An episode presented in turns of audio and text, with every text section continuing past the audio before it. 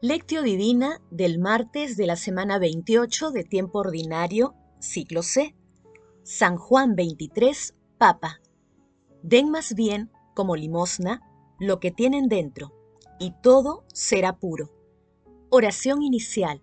Santo Espíritu de Dios, amor del Padre y del Hijo, ilumínanos con tus dones para que podamos comprender los tesoros de la sabiduría que Jesús nos quiere revelar en este día Otórganos la gracia para meditar los misterios de la palabra y revélanos sus más íntimos secretos.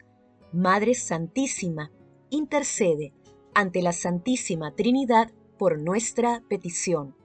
Ave María Purísima, sin pecado concebida. Paso 1. Lectura. Lectura del Santo Evangelio, según San Lucas, capítulo 11, versículos del 37 al 41. En aquel tiempo, cuando Jesús terminó de hablar, un fariseo lo invitó a comer a su casa. Él entró y se puso a la mesa. Como el fariseo se sorprendió al ver que no se lavaba las manos antes de comer, el Señor le dijo, Ustedes, los fariseos, limpian por fuera la copa y el plato, mientras por dentro están llenos de robos y maldades. Necios, el que hizo lo de fuera, ¿no hizo también lo de dentro? Den más bien como limosna lo que tienen dentro, y todo será puro. Palabra del Señor, gloria a ti, Señor Jesús.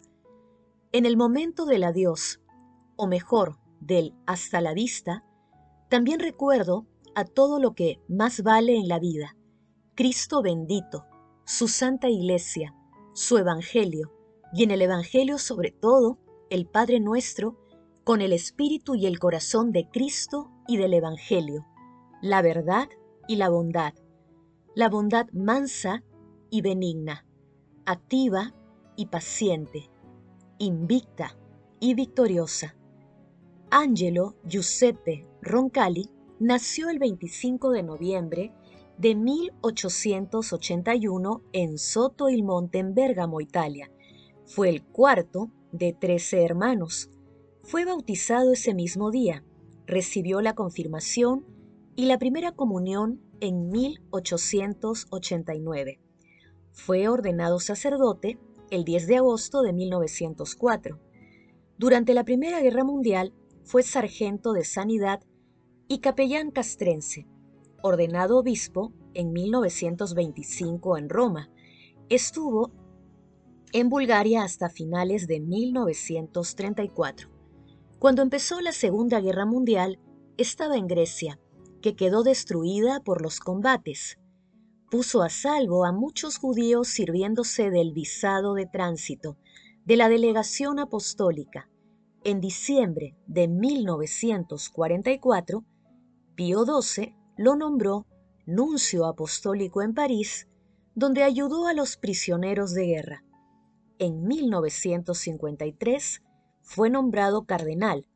Tras la muerte de Pío XII fue elegido papa el 28 de octubre de 1958. En sus cinco años como papa, el mundo entero pudo ver en él una imagen auténtica del buen pastor, humilde y atento, decidido y valiente, sencillo y activo. Practicó los gestos cristianos de las obras de misericordia corporales y espirituales, visitando a los encarcelados y a los enfermos, acogiendo a personas de cualquier nación y credo, comportándose con todos con un admirable sentido de paternidad. Convocó el Concilio Vaticano II. Murió el 3 de junio de 1963, al día siguiente de Pentecostés, en profundo espíritu de abandono a Jesús, deseando su abrazo, rodeado por la oración unánime de todo el mundo, que parecía haberse reunido en torno a él para respirar con él el amor del Padre. Juan 23 fue declarado beato por el Papa Juan Pablo II el 3 de septiembre del año 2000 y el Papa Francisco lo canonizó el 27 de abril de 2014. Paso 2. Meditación. Queridos hermanos, ¿Cuál es el mensaje que Jesús nos transmite a través de su palabra? Como buen maestro, Jesús os ha enseñado cómo limpiar las manchas de nuestro cuerpo diciendo, más bien, dad como limosna lo que tenéis, y todo lo demás será puro en vosotros. ¿Veis bien cuántos remedios hay? La misericordia nos purifica. La palabra de Dios también nos purifica tal como está escrito. Vosotros estáis ya limpios, gracias a la palabra que os he anunciado. Nuestro Señor Jesucristo se acerca a todos y nos enseña a través de sus acciones llenas de misericordia y amor. No he venido a llamar a los justos, sino a los pecadores, dice el Señor, en Lucas capítulo 5, 32. Para seguirlo y serle fiel, no basta observar los mandamientos, que sería equivalente a fijarse solo en lo exterior. Lo más importante está en la práctica del amor. Recordemos a San Pablo, en la primera carta de Corintios capítulo 13 versículo 13. Ahora nos quedan tres cosas, la fe, la esperanza, el amor. Pero la más grande de todas es el amor. Hermanos, meditando el pasaje evangélico de hoy, respondamos, ¿en nuestra vida cotidiana solo cumplimos los mandamientos de Dios o somos fieles a los mandamientos por el amor de Dios? Que las respuestas a esta pregunta nos ayuden a comprender que lo más importante en el seguimiento a Dios es el amor. Jesús, María y José nos aman. Paso 3. Oración. Dios Todopoderoso y Eterno, que en San Juan 23 Papa has hecho resplandecer para todo el mundo el ejemplo de un buen pastor, concédenos por su intercesión difundir con alegría la plenitud de la caridad cristiana. Amado Jesús, Salvador nuestro, envíanos tu Santo Espíritu y fortalece nuestras intenciones de mantener limpio nuestro corazón. Padre Eterno, con la intercesión de nuestra Santísima Madre, la siempre Virgen María, concede por tu amor y misericordia el perdón de las faltas de todos los difuntos, para que sean contados entre tus elegidos.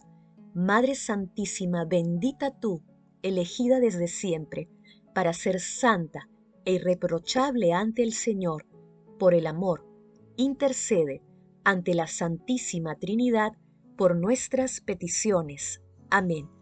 Paso 4. Contemplación y acción. Hermanos, contemplemos a nuestro Señor Jesucristo repitiendo el himno al amor cristiano. Aunque yo hablara todas las lenguas de los hombres y de los ángeles, si no tengo amor, soy como una campana que resuena o un platillo estruendoso. Aunque tuviera el don de profecía y conociera todos los misterios y toda la ciencia, aunque tuviera una fe como para mover montañas, si no tengo amor, no soy nada.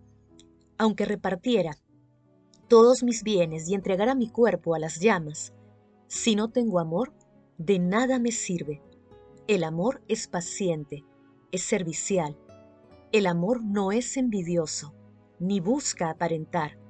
No es orgulloso, ni actúa con bajeza, no busca su interés, no se irrita, sino que deja atrás las ofensas y las perdona. Nunca se alegra de la injusticia y siempre se alegra de la verdad. Todo lo aguanta, todo lo cree, todo lo espera, todo lo soporta. El amor nunca terminará. Ahora nos quedan tres cosas, la fe, la esperanza, el amor. Pero la más grande de todas es el amor. Queridos hermanos, oremos.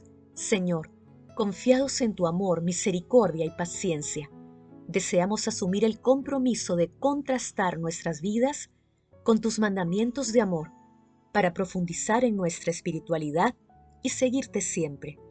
El amor todo lo puede. Amemos que el amor glorifica a Dios. Oración final. Gracias, Señor Jesús, porque tu palabra nos conduce por caminos de paz, amor y santidad. Espíritu Santo, ilumínanos para que la palabra penetre a lo más profundo de nuestras almas y se convierta en acción. Dios glorioso, escucha nuestra oración. Bendito seas por los siglos de los siglos. Madre Santísima, intercede ante la Santísima Trinidad por nuestra petición. Amén.